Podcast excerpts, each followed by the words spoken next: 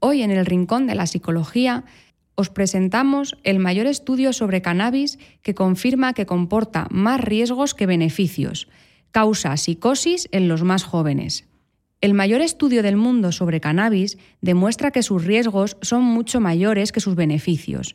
Esta investigación, que ha sido publicada en el British Medical Journal y en la que han participado médicos del Hospital Clínic de Barcelona y del IDIVAPS, confirma de manera más contundente, si cabe, lo que otras publicaciones ya habían avanzado antes. El consumo de esta sustancia tiene efectos muy perjudiciales en personas jóvenes, embarazadas y conductores principalmente aunque también ofrece evidencias más moderadas de que el cannabis puede ser beneficioso en circunstancias muy concretas, para mejorar ciertas condiciones como la epilepsia, el dolor o la enfermedad inflamatoria intestinal, pero tiene efectos secundarios muy perjudiciales para el sistema nervioso central y los médicos piden crear un marco regulatorio que lo prohíba en menores de 25 años, para impedir precisamente que los jóvenes puedan acceder a esta droga. Hablando un poco de estadísticas, un 3,7% de la población en España consume cannabis a diario o casi a diario, por lo que tienen un patrón de consumo de elevado riesgo para la salud. Además, un 15% de la población española de entre 15 y 64 años y un 11% de los adolescentes entre 14 y 18 piensa que consumir cannabis carece de consecuencias sobre la salud. Se trata del estudio más grande hecho sobre el efecto del cannabis en la salud, en el que han participado miles de personas de todo el mundo. Es una revisión extensa de 101 metaanálisis de diferentes estudios, y lo que vemos es que el cannabis es una sustancia especialmente peligrosa en personas jóvenes, aún en desarrollo, las cuales corren el riesgo de sufrir una psicosis. Tampoco se debe consumir nada de cannabis durante el embarazo porque puede provocar bajo peso en los bebés y en la conducción está demostrado que causa más accidentes. Hoy en el Rincón de la Psicología hablamos de la ansiedad. Todos, en alguna ocasión, hemos tenido momentos de ansiedad. La inquietud ante un examen importante o la preocupación por el estado de salud de un ser querido pueden despertar en nosotros reacciones de temor que son perfectamente normales. La cosa cambia cuando ese problema se cronifica y pasamos a sufrir la ansiedad. Y es muy habitual, tanto que se trata del problema de salud mental más frecuente en España. El 6,7% de la población está oficialmente diagnosticada de ansiedad. La ansiedad tiene que ver con la anticipación al peligro y aparece como respuesta a una sensación de peligro subjetiva relacionada con ciertos pensamientos, es entonces cuando interesa analizar qué es lo que nos provoca ansiedad. Hacer un autoanálisis de las distintas situaciones que escapan a nuestro control y nos limitan. La exposición nos ayuda a hacernos amigos de ella y darnos cuenta de que, aunque no nos guste, podemos soportarla. Se trata de hacer una lista lo más larga posible de aquellas situaciones en las que se manifiestan tus problemas de ansiedad Ahí se incluyen actividades, conductas, lugares e incluso pensamientos, recuerdos o imágenes que te provoquen miedo. A continuación, puntuar el nivel de ansiedad que cada una de ellas te provoca, porque siempre hay situaciones más estresantes y otras más moderadas. El siguiente paso consiste en imaginar la situación y captar los pensamientos que podrían aparecer en la misma y provocarte ansiedad. Una vez discutidos los pensamientos irracionales, la propuesta es exponerte a las situaciones que te provocan una ansiedad de nivel 4 o 5. Dicha exposición consiste en hacer justo lo que nos provoca, a propósito y de manera consciente. Así, poco a poco verás que estas situaciones no son realmente peligrosas. Intenta no anticipar mucho la situación para no aumentar la ansiedad antes de la exposición mantener un cuerpo relajado y obligarte a pensar de manera racional. Con respiración lenta y relajada, el objetivo sería aguantar hasta que notes que la ansiedad ha bajado un par de niveles. Cuando las situaciones de niveles 4 o 5 lleguen a provocarte un 2 de ansiedad, estás listo para subir un escalón. Ahora puedes exponerte a la situación que te provocaba un 6 o un 7 de ansiedad y repetir el proceso anterior. Sube hasta exponerte a la última situación, la que te provocaba una ansiedad de nivel 10. Finalmente, es importante reforzar todo lo conseguido durante el proceso, reconocer y valorar lo que hemos conseguido. Hoy en el Rincón de la Psicología os vamos a dar unos consejos para cambiar de hábitos. Automotívate y mentalízate. Incluso antes de empezar, la motivación es un factor clave. Repítete constantemente que vas a mejorar tus hábitos, porque quieres mejorar tu salud. Y créetelo. Concreta metas asumibles. Deben ser tanto a corto como a medio plazo. Según las vayas cumpliendo, sentirás cómo vas progresando y eso te ayudará a que no decaiga la ilusión. Empieza por cambiar lo que consideres más fácil. Introduce un nuevo hábito cada cinco días y verás que a medida que los vayas consiguiendo tendrás más confianza para seguir con los más difíciles. Ten paciencia contigo y mímate. Hoy en el Rincón de la Psicología hablamos de los trastornos mentales, que multiplican la mortalidad por otras enfermedades. La prevención o detección precoz de los trastornos mentales podría mejorar no solo la salud mental, sino también la física. Las enfermedades cardiovasculares, el cáncer, las enfermedades respiratorias crónicas y la diabetes son responsables de más del 50% de las muertes mundiales. Por su parte, los trastornos mentales son una causa importante de discapacidad a nivel global y de años de vida perdidos. Hasta ahora, aunque existe evidencia de que asocia de forma bidireccional los trastornos mentales y las enfermedades físicas, no se había detallado qué impacto tienen estos trastornos en el pronóstico y evolución clínica de las enfermedades físicas. El análisis de distintos estudios demostró que los trastornos del estado de ánimo, sobre todo la depresión, constituyen un factor de riesgo importante para eventos adversos, entre otros en las enfermedades cardiovasculares. Así, la depresión aumenta un 184% el riesgo de mortalidad en los pacientes con diabetes, un 44% en los, en los pacientes con insuficiencia cardíaca y un 41% en los pacientes con insuficiencia renal.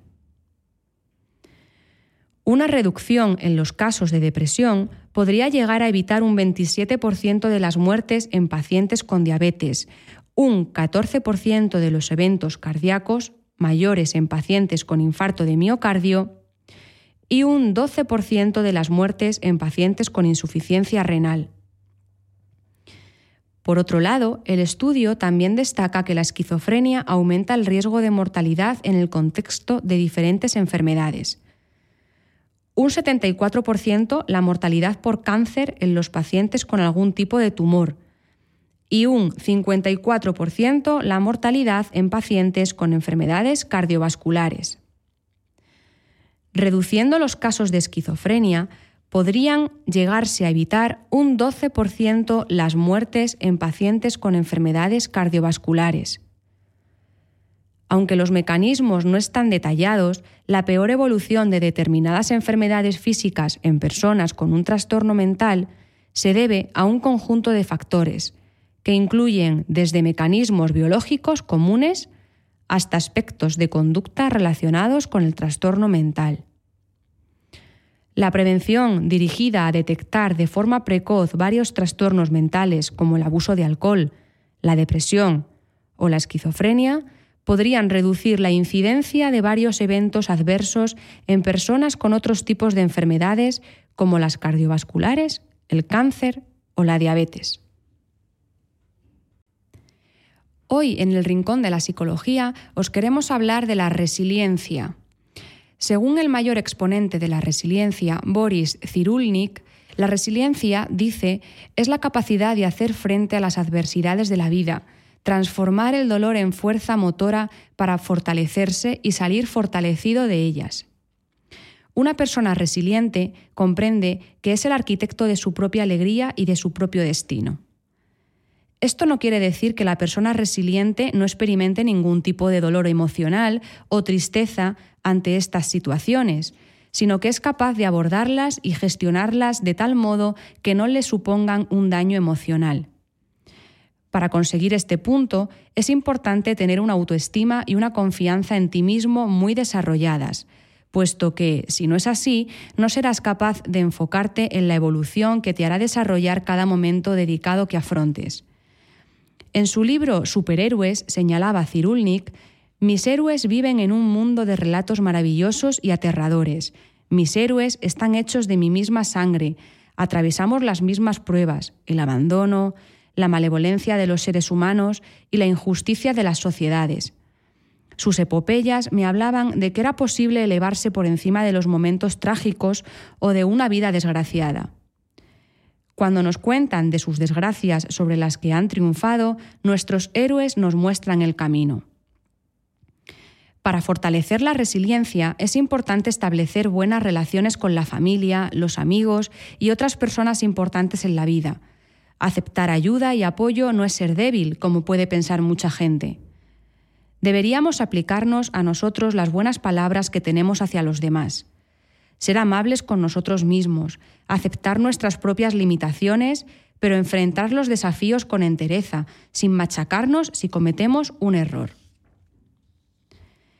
Fíjate metas que pongan tus habilidades en cuestión, pero que al mismo tiempo sean realistas.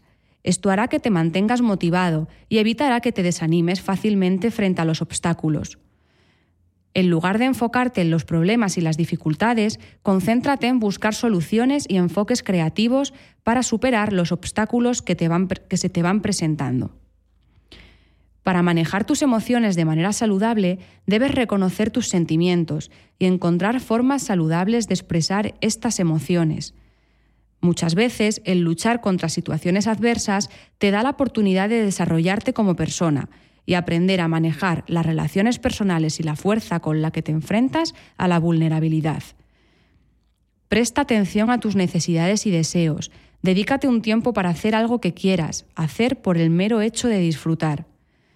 No nos mantenemos en la misma situación inmovilista desde que nacemos hasta que morimos. El cambio es inevitable y la resiliencia te ayuda a adaptarte a las nuevas circunstancias y a generar habilidades de flexibilidad mental para enfrentarte a dichos cambios. La resiliencia no es algo que se desarrolle solo, sino que implica un cambio muy profundo y es un proceso continuo. Hoy en el Rincón de la Psicología os mostramos otro estudio importante, la combinación de los datos obtenidos de la resonancia magnética junto a los datos clínicos del paciente podría permitir estimar el riesgo de recaídas después de un primer episodio psicótico. Así lo muestra un artículo liderado por varios investigadores del IDIVAPS, CiberSam y FIZMAG. El descubrimiento de la relación entre las imágenes de resonancia magnética y los trastornos mentales propició la investigación en biomarcadores de imagen en este ámbito, pero hasta la fecha no se había logrado ningún hallazgo relevante. Los nuevos métodos de inteligencia artificial han reabierto la posibilidad de crear herramientas que puedan ayudar en la toma de decisiones clínicas. El hecho de estimar este riesgo es importante porque así se podría personalizar el tratamiento y aumentar la frecuencia de visitas en pacientes de alto riesgo, o evitar tratamientos innecesarios si el riesgo es bajo. Hasta ahora solo podías saber si un paciente tenía un alto riesgo de recaída después de varios brotes y recaídas. En el estudio participaron 227 pacientes, con un primer episodio psicótico de siete hospitales a los que se les realizó un seguimiento durante dos años. Los investigadores diseñaron una herramienta para evaluar si la resonancia era capaz de detectar a los pacientes con alto riesgo de recaída después del primer brote.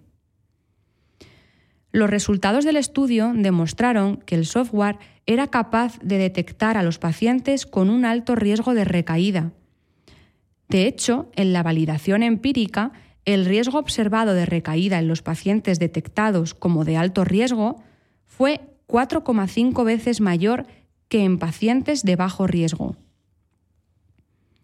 Esta herramienta basada en datos de neuroimagen para evaluar el riesgo de recaídas después de un primer brote psicótico es valiosa y factible. Valiosa porque permite ajustar el seguimiento y tratamiento de cada paciente en función del riesgo determinado.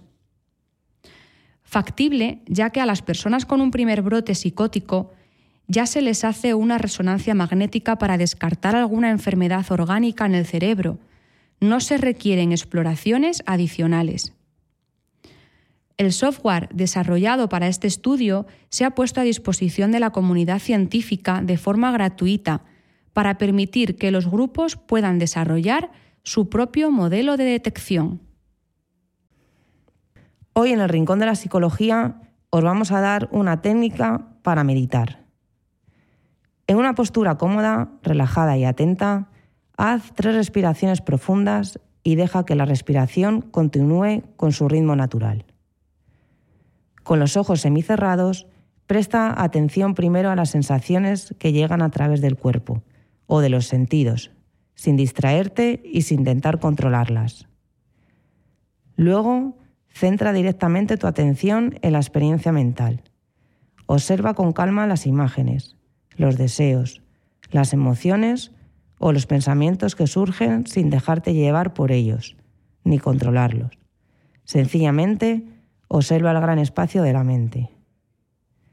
Con el cuerpo y la mente relajados, con la respiración fluyendo de modo natural y sin esfuerzo, contempla atentamente el espacio de la mente y todo lo que emerge en él sin identificarte con sus contenidos, sin intentar potenciarlos ni silenciarlos. Sé testigo de cómo se manifiestan sin intentar cambiarlos. Si te distraes, vuelve a centrarte en la respiración. Relájate y observa las imágenes, sentimientos e ideas que emergen.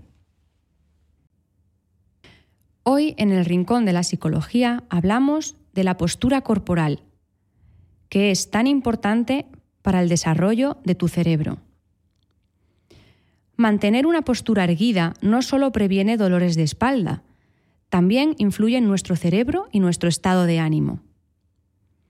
Los beneficios de la postura van desde la mejora de nuestra movilidad y fuerza muscular hasta los cambios positivos en nuestro estado de ánimo.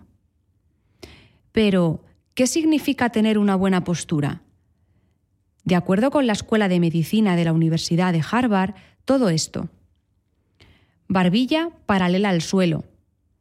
Hombros a la misma altura. Encoger los hombros hacia arriba, hacia atrás y hacia abajo para ayudar a conseguirlo columna neutra. No hay flexión ni arqueamiento. Brazos a los lados con los codos rectos y a la misma altura. Músculos abdominales con una ligera tensión.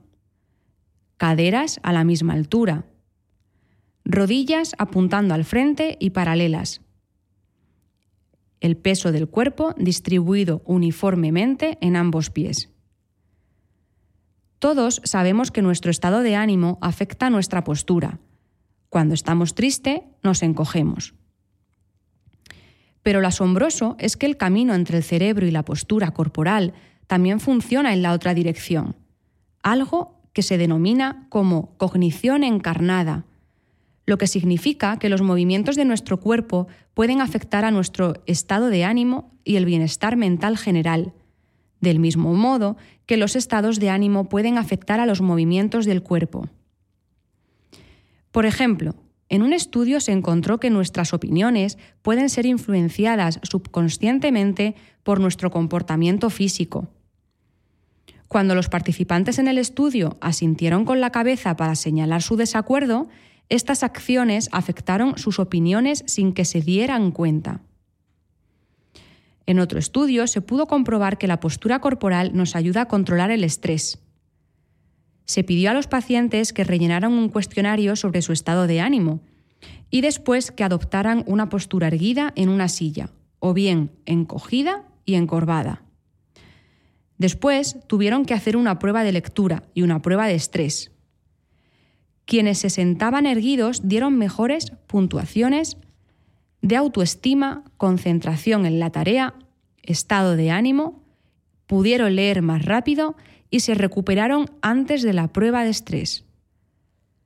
Lo mismo se pudo comprobar en otro estudio donde quienes adoptaban una postura erguida tenían mejor capacidad para abandonar sus pensamientos negativos que quienes se encorvaban, incluso cuando se les había dado instrucciones a todos sobre cómo superarlos.